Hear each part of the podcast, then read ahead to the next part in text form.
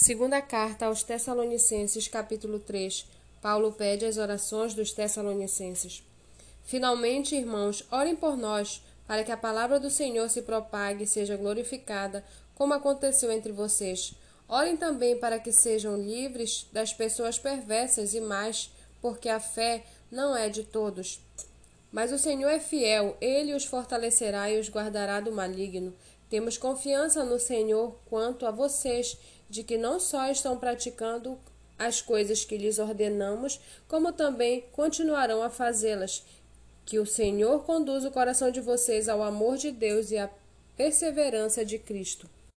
Irmãos, em nome do nosso Senhor Jesus Cristo, ordenamos a vocês que se afastem de todo irmão que vive de forma desordenada e não segundo a tradição que vocês receberam de nós, porque vocês mesmos sabem como devem nos imitar, visto que nunca vivemos de forma desordenada quando estivemos entre vocês, nem jamais comemos pão à custa dos outros pelo contrário, trabalhamos com esforço e fadiga de noite e de dia, a fim de não sermos pesados a nenhum de vocês.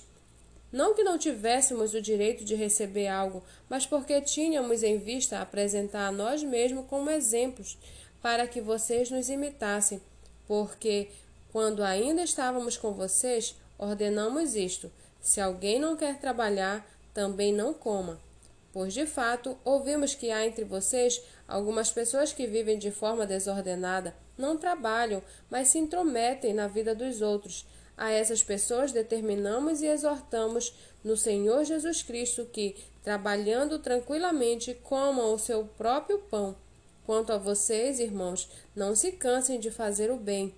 Caso alguém não obedeça a nossa palavra dada por esta carta, Vejam de quem se trata e não se associem com ele, para que fique envergonhado. Contudo, não o tratem como inimigo, mas admoestem-no como irmão. Que o Senhor da paz, Ele mesmo, dê a vocês a paz, sempre e de todas as maneiras. O Senhor esteja com todos vocês. A saudação é de próprio punho. Paulo, este é o sinal em cada carta. É assim que eu assino. A graça de nosso Senhor Jesus Cristo esteja com todos vocês.